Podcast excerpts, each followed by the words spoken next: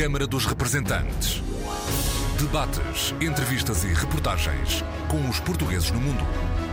Câmara dos Representantes, com Paula Machado. Olá, bem-vindos à Câmara dos Representantes. O Orçamento de Estado para as Comunidades Portuguesas. Na Assembleia da República votam-se as alterações à proposta do Governo. Amanhã é dia de votação final global. Hoje, os nossos convidados são os deputados eleitos pelos portugueses residentes no estrangeiro. Paulo Pisco, eleito pelo Partido Socialista pela Europa, e Maló de Abreu, eleito pelo Partido Social Democrata pelo Círculo fora da Europa.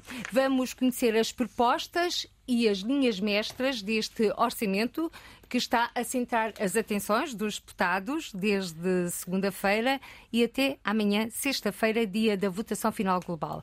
534 milhões de euros é a dotação orçamental para o Ministério dos Negócios Estrangeiros. Verba a verba, vamos tentar perceber o que é que vai mudar ou não e o que é que pode ser feito com esta dotação orçamental. E vamos começar por conhecer as propostas de alteração do maior partido da oposição, do Partido Social Democrata, com o Malo de Abril. Muito obrigado. Queria naturalmente agradecer o convite para estar aqui presente. Quero cumprimentar também o deputado Paulo Pisco e dizer o seguinte: no fundo, o que é que este orçamento nos traz de novo? Este orçamento é o orçamento que foi apresentado há meses atrás e que chumbou quando o PS estava em minoria. Este orçamento corresponde a uma determinada política que nós conhecemos e da qual, em muitos aspectos, nós discordamos e isso é que é importante. E depois, em termos de correção do orçamento, eh, eu diria o seguinte: primeiro ponto, o orçamento é um orçamento muito curto, porque o orçamento não corresponde ao que, nomeadamente, este secretário de Estado tem vindo a anunciar. Aliás, esta Secretaria de Estado é uma Secretaria de Estado. A Secretaria de Estado das Comunidades é uma Secretaria de Estado que, neste momento, tem algumas eh, peculiaridades que convém, que convém alertar. Fala muito, fala muito, fala muito, e depois tem um orçamento que cresce pouco ou, ou praticamente não cresce. Quer dizer, as promessas as novas promessas que representam quase uma revolução na Secretaria de Estado, aliás, uma Secretaria de Estado onde até pela primeira vez num governo vejo adjuntos a darem entrevistas sobre a política da própria Secretaria de Estado e do próprio governo e do próprio Ministério dos Negócios Estrangeiros, o que é estranho, mas pronto, voltamos ao essencial. O aumento que se verifica no, orçamento é pouquinho, digamos assim, e não corresponde de maneira nenhuma ao que é dito, nomeadamente pelo Secretário de Estado Estado eh, das comunidades eh, portuguesas. E eh, nós partimos de uma premissa que é esta. É evidente que nós tínhamos alterações a fazer, sobretudo alterações no sentido de aumentar as dotações em muitos aspectos que correspondem àquilo que é dito pelo Partido Socialista, que é dito pelo Governo e que é dito por nós. Porque a realidade é que nós notamos em muitas áreas uma deficiente política de proximidade às comunidades. Quer dizer, as questões associativas, as questões dos consulados, as questões da, da, da própria comunicação social da diáspora. Há um conjunto variado de situações que estão degradadas, até muitas em função também da pandemia, é verdade que se diga isso, mas que depois não contemplam um reforço de verbas que é significativo. Ou seja, este governo e esta Secretaria de Estado enchem a boca com as comunidades portuguesas, mas depois em termos orçamentais, em termos financeiros, não dão resposta àquilo que são as suas necessidades. Mas o PSD apresentou alguma proposta concreta? Não, de alteração, de alteração isso implicava... Verbas. Impli... Vamos lá ver. O PSD é um partido responsável não é um é com facilidade nós apresentávamos um conjunto de propostas para aumentar as dotações orçamentais. O problema é que o orçamento não deve ser visto setorialmente, item a item, digamos assim, apesar de ser votado dessa forma. Nós vemos o orçamento no global. E qualquer proposta de alternativa uh, ao orçamento, ou de aumento de uma determinada rúbrica, obrigava a ir tirar a outra. Faço-me entender. Portanto, isso caberia, digamos assim, ao governo fazer, não cabe ao partido da oposição. Nós apresentámos um conjunto muito variado de propostas e tínhamos até uma proposta para fazer, que era a proposta que implicava uma, uma, um aumento, por exemplo, de um milhão de euros no apoio aos, aos que tiveram que voltar, sobretudo da Venezuela, e que estão, nós sabemos que estão muitos. Uh, Mas o Orçamento de Estado contempla uma verba para apoiar a comunidade portuguesa na Venezuela e os regressados. Aliás, há mesmo uma discriminação positiva a esse sim, nível. Sim, claro. Não, não, não. Obviamente era melhor que não houvesse porque efetivamente podem ser todas as comunidades tratadas da mesma forma. Quem reside num bairro de Paris, não é? Não pode ser uh, tratado da mesma forma de quem conhece bem como vive a nossa comunidade, ou uma parte da nossa comunidade, com dificuldades na Venezuela ou na África do Sul, onde, aliás, eu já estive, na África do Sul e na Venezuela, não é? Portanto, o Partido Social Democrata não apresentou alterações às dotações orçamentais apresentadas pelo Governo. Vamos então conhecer as propostas uh, socialistas com o deputado Paulo Pisco. Eu começo por cumprimentar o meu colega uh, António Malada Abreu, também a senhora jornalista Paula Machado, que já nos conhecemos há muito tempo. É um prazer estar aqui, é um prazer, sobretudo, voltar a debater e é, sobretudo, um prazer voltar a debater com o PSD, aqui representado agora eh, pelo meu colega Maloda Abreu, uma vez que eh, o Partido Socialista teve um resultado eh, histórico, como já não tinha há 23 anos, invertendo os resultados e passando a ter os três deputados pelo Círculo das Comunidades e o PSD agora tem um. Ao contrário daquilo que diz o deputado Maloda Abreu, as coisas não são assim, não é um orçamento pouquinho e além disso eu julgo que esta evolução tem que ser vista no tempo porque eh, quando fazemos uma análise dessa natureza verificamos que entre 2015 e 2022 o orçamento para o Ministério dos Negócios Estrangeiros foi sempre a crescer. Ao longo de sete anos consecutivos, o orçamento para o Ministério dos Negócios Estrangeiros foi sempre a crescer e, portanto, isto revela uma atenção e uma preocupação por parte do Partido Socialista e do Governo para com as comunidades. E este aumento, ao longo destes sete anos, é da ordem dos 180 milhões de euros, o que é, obviamente, muito, muito expressivo Portanto, se houve este aumento consecutivo de 180 milhões de euros, eu pergunto-me, e pergunto ao senhor deputado Maloda Abreu, o que é que ele acha do orçamento em dois, até 2014, que era sempre inferior a esta verba, e portanto ele agora diz que é pouquinho, e eu acho que não é, e tem havido um aumento consistente em todas as rúbricas, inclusivamente relativamente às rúbricas com pessoal, que eu acho que é também um aspecto importante que se deve salientar, porque também neste domínio tem uh, vindo em crescendo e há de facto aqui uma importância que tem que ser dada, porque o orçamento com pessoal é de facto relevante na medida em que nós estamos a falar, entre outras coisas, mas que a mim me interessa aqui destacar, com a necessidade de prover os postos consulares de recursos humanos que são absolutamente fundamentais para o bom funcionamento funcionamento e também recordo aqui que durante o período da crise económica e financeira houve um corte muito grande que foi feito pelo PSD que suprimiu cerca de 500 funcionários consulares, portanto causando problemas, causando problemas depois posteriormente quando nós tivemos a pandemia que vieram agravar uma situação que já existia, mas acima de tudo foi preciso ir reconstruindo todo o processo que tinha a ver não apenas com os recursos humanos, mas também com com as próprias condições com que os recursos humanos, os funcionários consulares muito particularmente, exerciam e exercem as suas funções nos postos consulares na medida em que a revisão das tabelas salariais em 2013 trouxe problemas muito grandes e que agora têm que ser revistas. Já era um compromisso do anterior governo. Nós temos insistido, eu tenho insistido para que isso aconteça. Aliás, já houve já esse compromisso. Me interrompa, mas há trabalhadores uh, consulares e das missões diplomáticas portuguesas no Brasil que ameaçam mesmo fazer uma greve.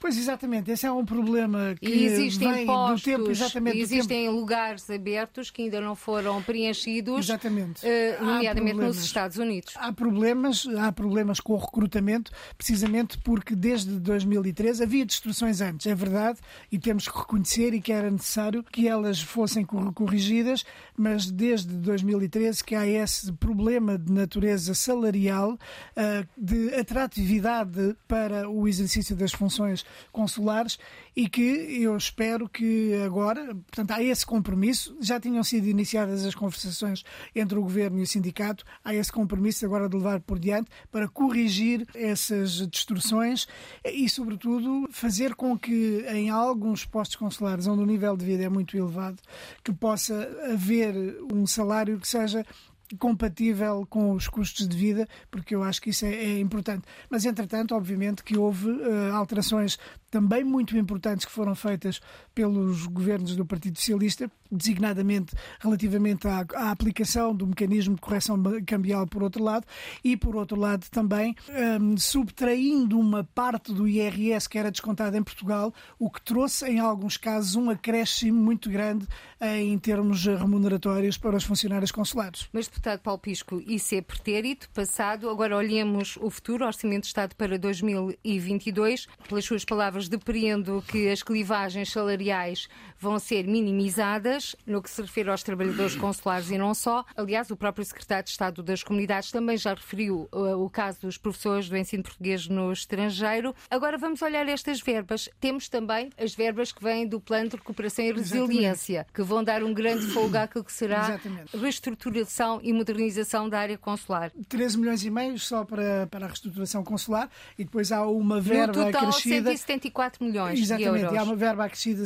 para a modernização das infraestruturas tecnológicas do Ministério dos Negócios Estrangeiros, mas eu estou a referir-me apenas no que diz respeito à modernização consular e à implementação de toda a arquitetura do novo modelo de gestão consular. E mais 17 milhões de euros também para o Camões. E mais 17 milhões de euros aplicado ao ensino da língua e da cultura portuguesa no estrangeiro, com uma parte muito importante que vai ser aplicada no ensino do português no estrangeiro, muito especificamente, quer eh, para as aprendizagens, quer para o ensino, portanto, quer para alunos, quer para professores, aplicando toda esta modernização tecnológica, pondo ao serviço também da captação de mais alunos para o ensino de português no estrangeiro. Mas aqui a aposta passa pelo ensino à distância passa pelo ensino à distância e é importante referir aqui um aspecto, passa por várias formas de ensino à distância, mas que não é um ensino que substitui o ensino presencial. Há aqui um aspecto que é da maior importância que fica clarificado,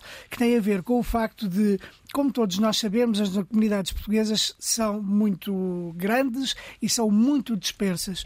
E aquilo que muitas vezes tem provocado a dificuldade para a captação de novos alunos tem a ver com as distâncias em que os alunos estão, porque estão demasiado isolados e, juntamente com as turmas que se vão constituir, poderá haver novos alunos que estão mais dispersos, cuja distância não lhes permitiria constituir turmas ou ir uh, frequentar esses cursos, mas que podem uh, digitalmente acompanhar os cursos que são dados em, curso, em, tur em turmas já uh, constituídas. E neste orçamento de Estado, Estado, uh, deputado Paulo Pisco, eleito pelo Partido Socialista pelo Círculo da Europa, vamos já ver a propina a baixar?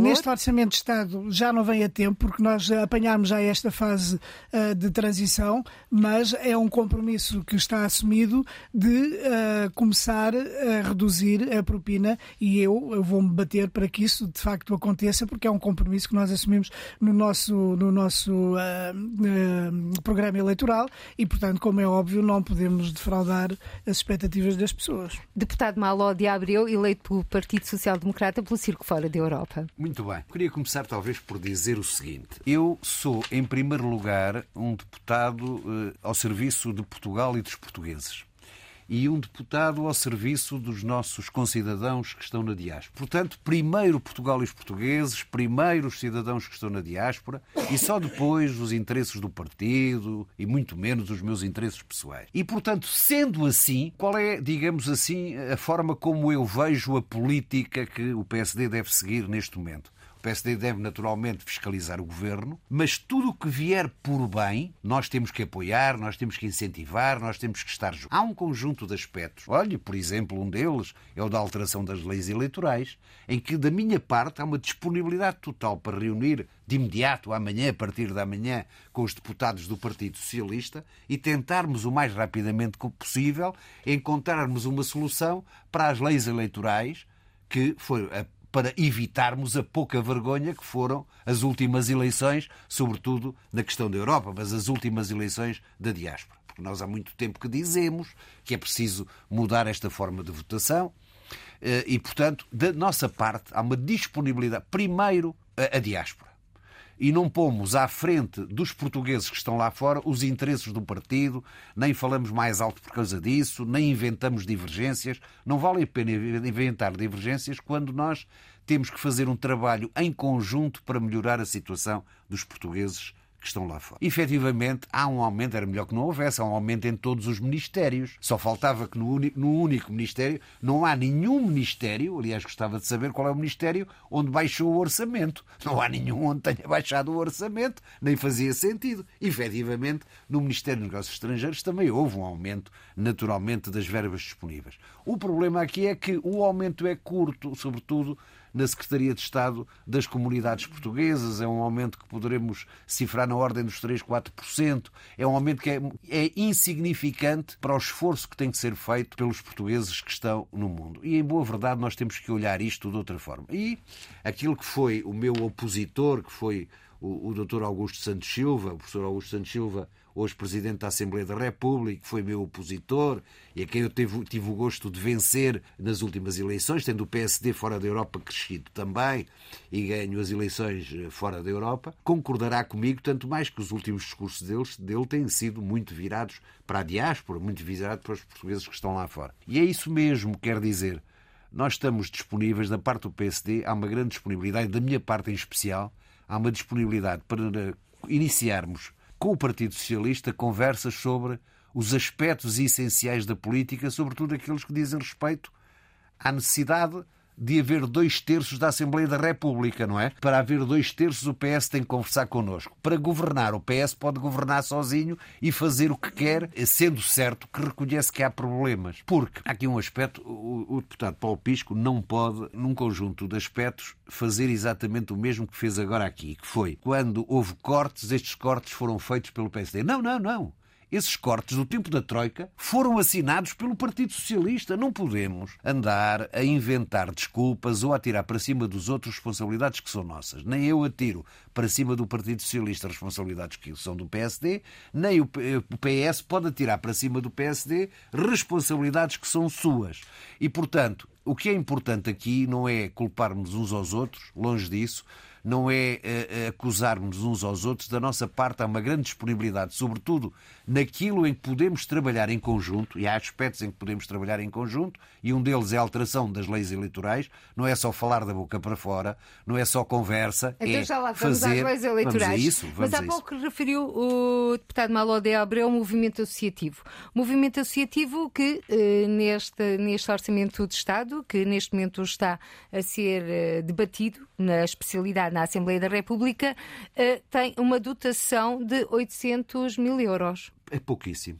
Repare, quem percorre as comunidades portuguesas, e eu também, apesar de não, ser pelo, não ter sido eleito pelo Círculo da Europa, também eh, passei por algumas das comunidades na Europa antes das eleições necessariamente. Mas quem percorre as comunidades portuguesas pelo mundo vê as dificuldades enormes porque neste momento passa o movimento associativo. Não podemos é, em relação ao apoio ao movimento associativo, sabendo que há, eh, eu dou os exemplos do Brasil uhum. ou da África do Sul, em que estão a fechar casas uh, de, de, Portugal. De beneficência. Casas de beneficência, ainda agora fui contactado e estarei brevemente no Brasil, nomeadamente no Rio de Janeiro, eh, mas estarei no Brasil para observar novamente eh, as dificuldades da comunidade. Eu estive na Venezuela e vi das dificuldades. Eu estive na África do Sul em fevereiro e vou estar agora no 10 de junho. Vou estar eh, no 10 de junho na África do Sul para sentirem o apoio da nossa parte para que essa comunidade, que é uma comunidade que está com dificuldades, onde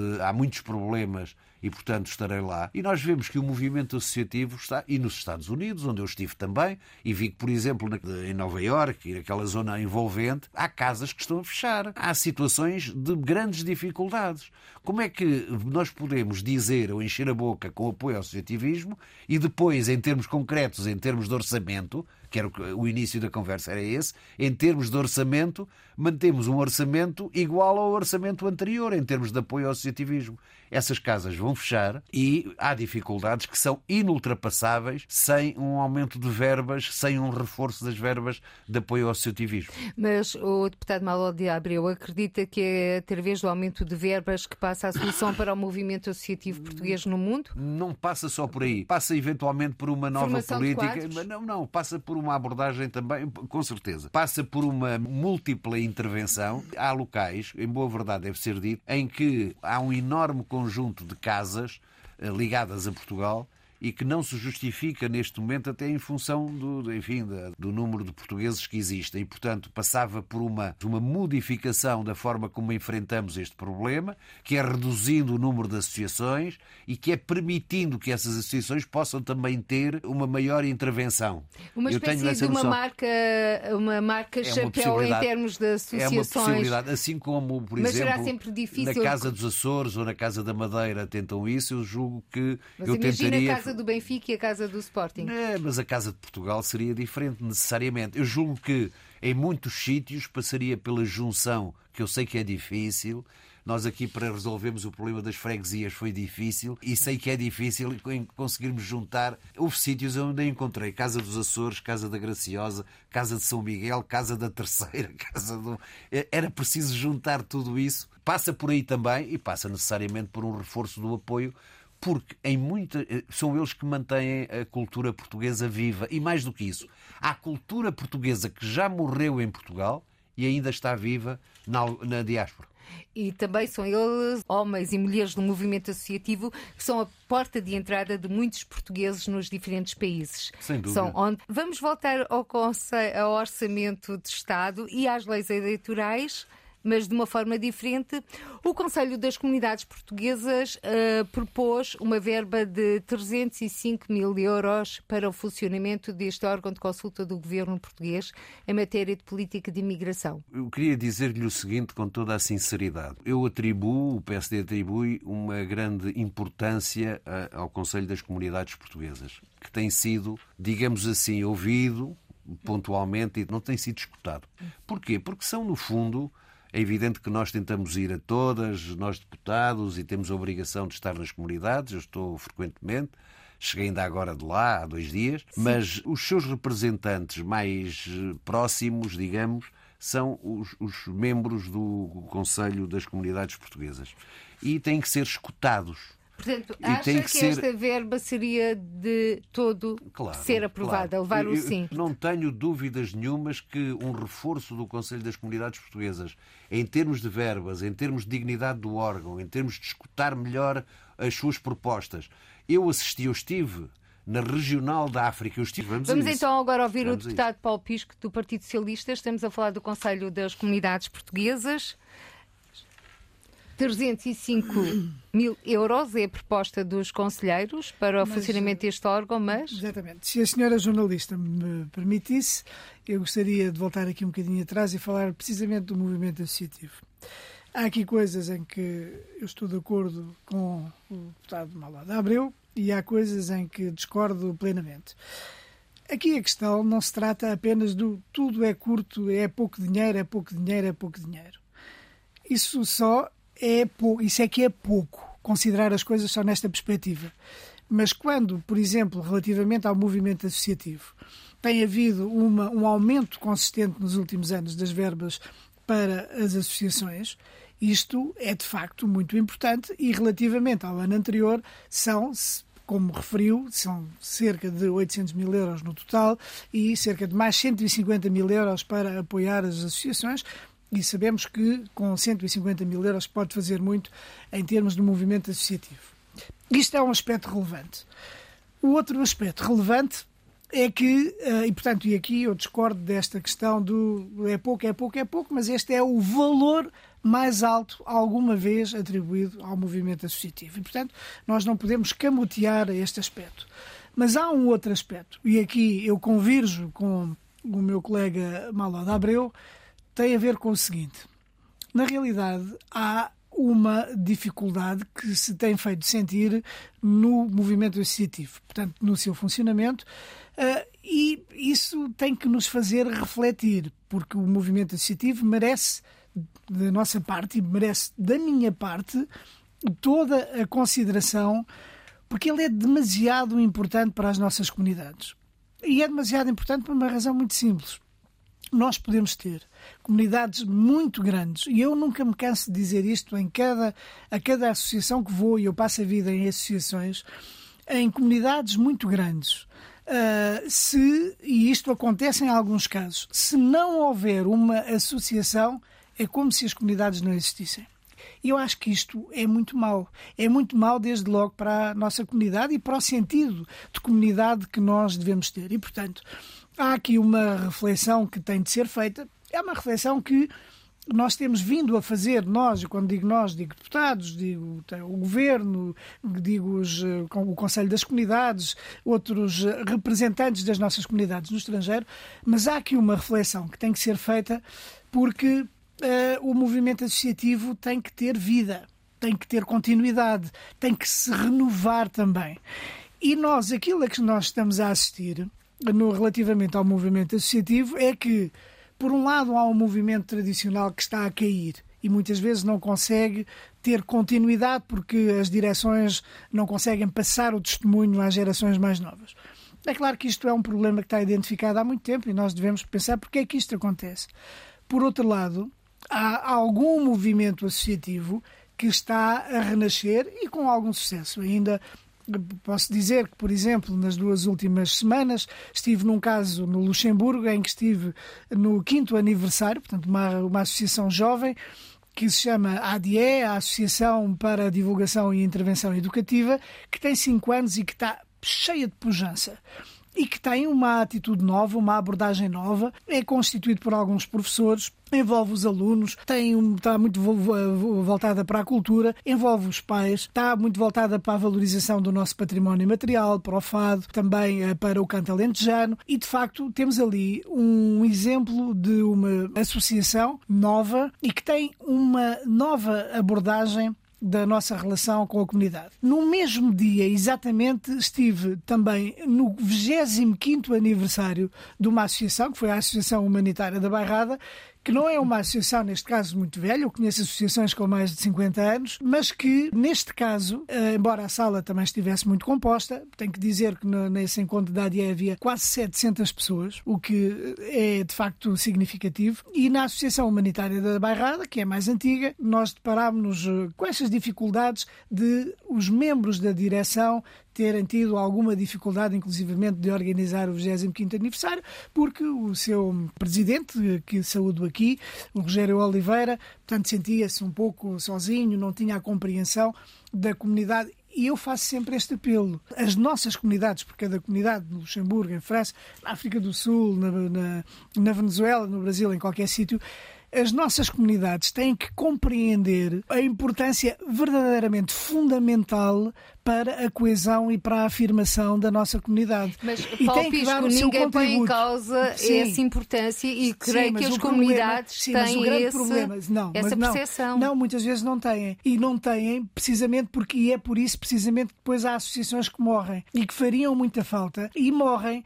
e que para mim é uma das coisas também mais dramáticas e quando elas acabam, quando fecham as portas, levam consigo uma parte da história da nossa imigração sem que alguma vez todo esse Hum, ativo, todo esse espólio, todas essas vivências pudessem ser transmitidas para que nós conheçamos. Mas trabalhar no movimento associativo não é fácil, é muito absorvente. Mas, Muitas vezes as pessoas não têm vida privada. completamente de acordo relativamente a esse aspecto e compreende-se isso, mas quando nós temos 600 pessoas ou 500 pessoas ou 200 pessoas que vão a um evento, a um jantar, uma festa, etc., da associação, depois só são precisos 4 ou 5 para manter a associação a funcionar. E isto é um aspecto, eu apelo insistentemente às nossas comunidades para olharem para as associações, para não as deixarem cair, para criarem novas associações, para darem vida ao movimento associativo, porque elas são fundamentais para a nossa comunidade, para a ligação com a sociedade de acolhimento, para a ligação a Portugal e têm que perceber isso. E agora, Paulo Pisco, eh, do movimento associativo e aproveitando a deixa, falou do Rogério Oliveira,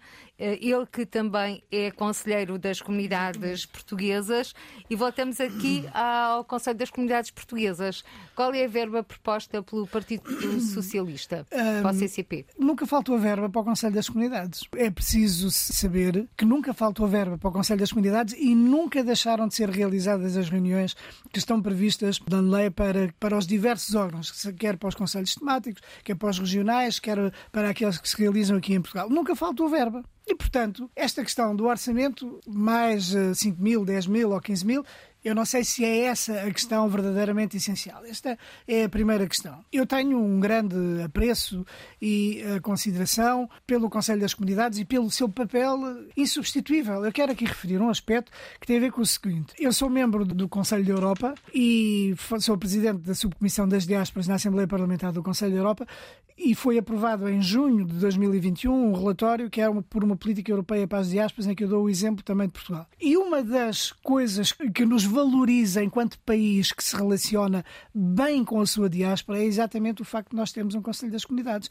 E eu, no meu relatório, coloquei essa referência e esse aspecto porque é de facto importante. Mesmo países que têm uh, uma imigração importante, tanto na Europa como fora da Europa, no norte da África, que também fazem parte do, da Assembleia Parlamentar do Conselho da Europa, têm conselhos consultivos, mas não têm nem de perto, nem de longe a importância, nem os meios, nem são escutados como é escutado o nosso Conselho das Comunidades. E chegado aqui, eu refiro este aspecto. O Conselho das Comunidades diz sempre: ah, ninguém nos ouve e não sei o quê. E não é verdade. Eu não acho que o Conselho das Comunidades não seja ouvido o que o, meu colega e amigo Paulo da Abreu disse, ah, não são escutados. Não é verdade.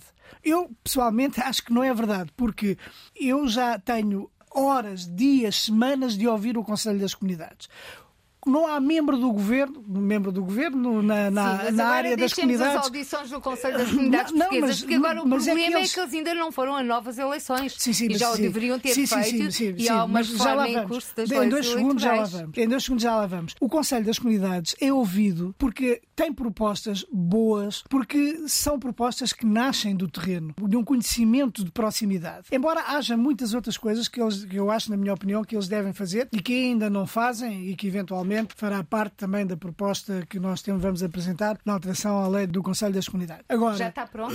já está praticamente pronta. Agora, o Conselho das Comunidades é ouvido e tem influência no desenho das políticas públicas que são dirigidas às nossas comunidades. E há, de facto, muitos exemplos em relação a isso, quer a nível da participação eleitoral, quer a nível do movimento associativo, quer a nível, uh, eventualmente, até do ensino do português. Aí temos divergências, porque eu acho que a perspectiva do Conselho das Comunidades relativamente ao ensino é uma perspectiva ultrapassada, mas o Conselho das Comunidades é ouvido e ainda bem que nós temos um Conselho das Comunidades. Ele é muito importante para o nosso país e, portanto, tem que ser valorizado e deve ser valorizado. Agora, eu acho que nós temos que ter uma atitude adulta e não paternalista relativamente ao Conselho das Comunidades. E agora, sem ter essas atitudes paternalistas, mas tendo uma posição adulta face ao Conselho das Comunidades Portuguesas, as eleições já deveriam ter decorrido em 2018, por motivos vários foram adiadas. Os conselheiros conformaram-se, entre aspas, com adiamento porque foi-lhes garantido que nas próximas eleições existiria o teste de voto eletrónico digital à distância. Podemos contar com esse, é... essas eleições já este ano com o teste de voto eletrónico? Repara uma coisa, é o compromisso que existe. Aliás, o, uh, o teste de voto eletrónico uh, está inclusivamente no programa eleitoral do Partido Socialista. No programa eleitoral e no programa de governo. Está no programa de governo o teste piloto para o voto eletrónico à distância e, portanto, obviamente, não passa pela cabeça que ele não seja realizado. Deve ser uh, realizado aqui. A nas questão, eleições do Conselho das Comunidades Nas eleições do Conselho das Comunidades, escolhendo um país eh, para se realizar esse teste para ver como é que funciona, porque eu uh, acho que se deve avançar. Eu sou favorável à aplicação do voto eletrónico remoto para as comunidades portuguesas e, portanto, eu acho que todos nós beneficiamos com essa experiência, que será, obviamente, depois de ser feita a votação, haverá um relatório que diz o que correu bem, o que correu mal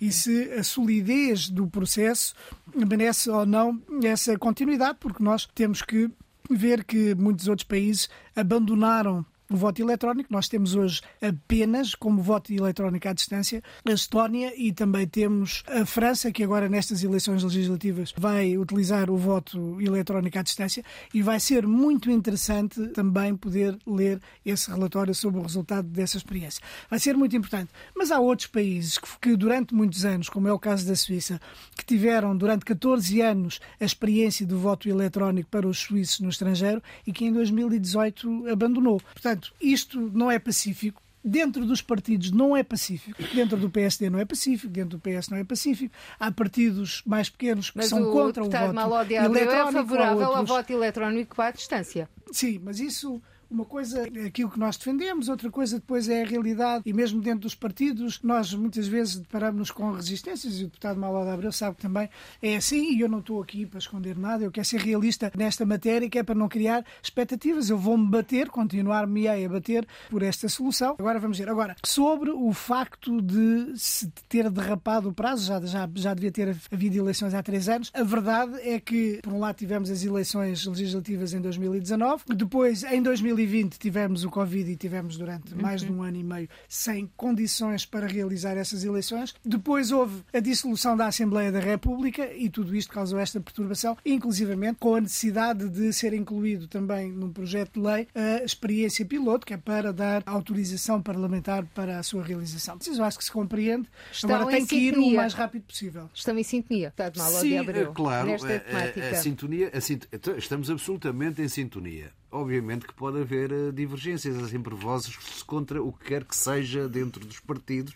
Não há unanimismos dentro dos partidos. Agora, as promessas são para cumprir. E o Partido Socialista e o próprio programa do governo dizem uma coisa, têm que cumprir. O programa do PSD e a proposta do PSD para as comunidades portuguesas diz exatamente o mesmo. Nós, se lá estivéssemos, cumpríamos. O Partido Socialista agora chegou o momento da verdade, digamos assim. Conta com o nosso apoio, porque a proposta também era nossa, digamos assim. E, portanto, o Partido Socialista conta com o nosso, nosso apoio. Eu sei que o Partido Socialista vai cumprir, porque se não cumprir, não vai honrar a palavra, o que é grave, necessariamente. Não vai ao encontro daquilo que são as aspirações da diáspora, porque o que eu sinto, por onde tenho passado, é das dificuldades de votar. E, portanto, nós temos que encontrar aqui. Eu, em boa verdade, até devo dizer, o futuro, a votação no futuro é uma votação que será eletrónica. Mas pode De- no geral, não é só da diáspora. eletrónica, presencial e por correspondência. Claro, nós somos a favor de, de, de haver as várias possibilidades. votação sim, sim, sim, tripartida. sim. Nós somos a favor de haver as várias possibilidades. Porque eu acredito que há pessoas que têm dificuldade até fazer o voto eletrónico, não é? E, portanto, eu admito a votação presencial, a votação presencial, admito a votação por correspondência, admito a votação eletrónica à distância. Isto tem que ser conjugado, temos que encontrar formas. Agora, nós temos que assegurar que o voto é livre e que é seguro e que não há chapeladas, digamos assim, como eh, eh, eventualmente poderia haver noutras circunstâncias. É verdade, é verdade, é verdade. Sim, sim, sim. não há notícia O, P- o PS tem um, tem um PS. chapéu, é um sombrero. é Não, um sombrero. não, as notícias, as notícias sobre as chapeladas não, não são foram do meu todas tempo. do PSD. Não são do meu tempo. Em não Macau, são do meu tempo. Brasil, não etc. são. Não, mas, oh, ah, está bem. Mas não há nenhuma notícia amigo, a falar a não, com o não são PS. do meu tempo. E, Não, mas em boa e com verdade. o voto por correspondência. Do- é, é, Não é? Bom, Os motoboys, eh, não vamos, não motoboys? vamos, não Vamos- vamos, não vamos vamos, não passar à vamos. frente. Agora, Vamos passar à da frente nossa, até olha, aqui está, aqui está um aspecto que nós, e era isso que eu tinha, trazia aqui. Aqui está um aspecto em que nós podemos estar de acordo. Eu sei que pode haver problemas e, portanto, eu acho que é um, é, é um dos assuntos que devíamos conversar. Eu estou a convidar em direto o deputado Paulo Pisco e os deputados eleitos pelo Partido Socialista, pela diáspora, para nos sentarmos, para conversarmos, para podermos ter uma proposta, para podermos estar de acordo sobre uma proposta em relação à alteração da, da- esta alteração. E, portanto, é um convite que faço, que lanço daqui, porque, em primeiro lugar, julgo que para eles e que para mim é- isso é fundamental, estão os interesses da diáspora, estão os interesses dos portugueses que vivem lá fora, muito acima dos meus interesses partidários ou dos meus interesses pessoais. Maló de Abril, estamos a chegar ao fim deste Câmara dos Representantes, também Paulo Pisco. Para finalizar, qual é a bandeira que tem para os portugueses residentes no estrangeiro que nos escutam neste É, momento? no fundo, é dizer-lhes o seguinte: eh, para nós não há portugueses de primeira, portugueses de segunda, os que estão na Europa, e portugueses de terceira, os que estão longe e que estão fora da Europa. Para nós, os portugueses são todos iguais e, portanto, os direitos e os deveres que os portugueses têm, os que vivem aqui em Portugal, no continente, ou nas regiões autónomas, e os portugueses que vivem na Europa e os portugueses que vivem fora da Europa são todos iguais. E em segundo lugar e finalmente, é a proximidade. O Estado português tem que estar próximo dos portugueses onde quer que vivam. Vivam eles em França, vivam no Luxemburgo ou vivam eh, na Venezuela, na África do Sul, eh, nas Bahamas, onde quer que vivam, no mais recôndito lugar destes quatro cantos do mundo onde estão portugueses. Deputado Paulo Pisco, eleito pelo Partido Socialista, estamos a caminhar a passos largos para o fim deste Câmara dos Representantes. Já sabemos que o PSD não apresentou propostas de alteração à proposta de Orçamento de Estado do Governo. O Partido Socialista, Socialista vai subscrever. O Partido Socialista e eu próprio temos tido discussões relativamente àquelas propostas que estão agora no programa do Governo. Muitas daquelas propostas que estão agora no programa do Governo são propostas que foram apresentadas por mim, apresentadas por outros colegas e que, portanto, eh, esse é o nosso contributo para eh, valorizar e para dar o reconhecimento que as nossas comunidades, que os portugueses residentes no estrangeiro merecem ter. São muitas as questões e nós procuramos ir ao encontro das suas expectativas, ao encontro das suas necessidades. Eu acho que, inclusivamente, tal como há esta transformação no, no movimento associativo, é muito necessário que haja uma nova abordagem dos portugueses residentes no estrangeiro. O conceito tradicional de imigração para mim já não serve. É Nós temos que olhar. Que essa é a minha bandeira também, é a bandeira do PS. O conceito tradicional da imigração não serve, não são imigrantes são portugueses, são portugueses de várias gerações e que marcam uma presença no mundo que nós temos que conhecer, temos que identificar e temos que saber valorizar e aproximar no nosso país, designadamente através de uma coisa que eu tenho defendido no Conselho da Europa, que foi aprovado no meu relatório, que é um verdadeiro mapeamento da nossa diáspora, porque isso é absolutamente fundamental para nós aproveitarmos este nosso cosmopolitismo, este nosso universalismo e humanismo que está em cada português que vive fora de Portugal. Muito muito obrigada, deputado Paulo Pisco, eleito pelo Partido Socialista, pelo Círculo de Europa. Muito obrigada, deputado Malo de Abreu, eleito pelo Partido Social Democrata, pelo Círculo Fora da Europa. Hoje, os convidados do Câmara dos Representantes. Em cima da mesa esteve o Orçamento de Estado para as comunidades portuguesas. Amanhã é dia de votação final global. Por hoje ficamos por aqui. Até ao próximo encontro. Seja feliz. Câmara dos Representantes. Debates, entrevistas e reportagens com os portugueses no mundo. Câmara dos Representantes, com Paula Machado.